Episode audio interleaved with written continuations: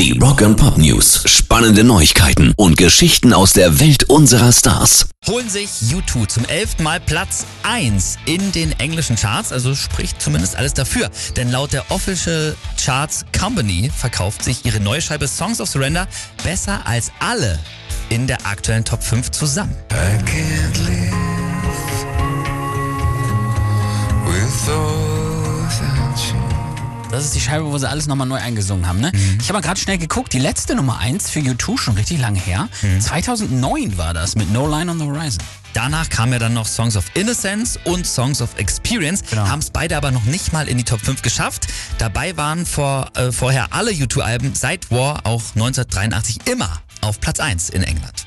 Rock and Pop News. Bruce Springsteen hat gestern im Weißen Haus die National Medal for Arts von US-Präsident Joe Biden verliehen bekommen.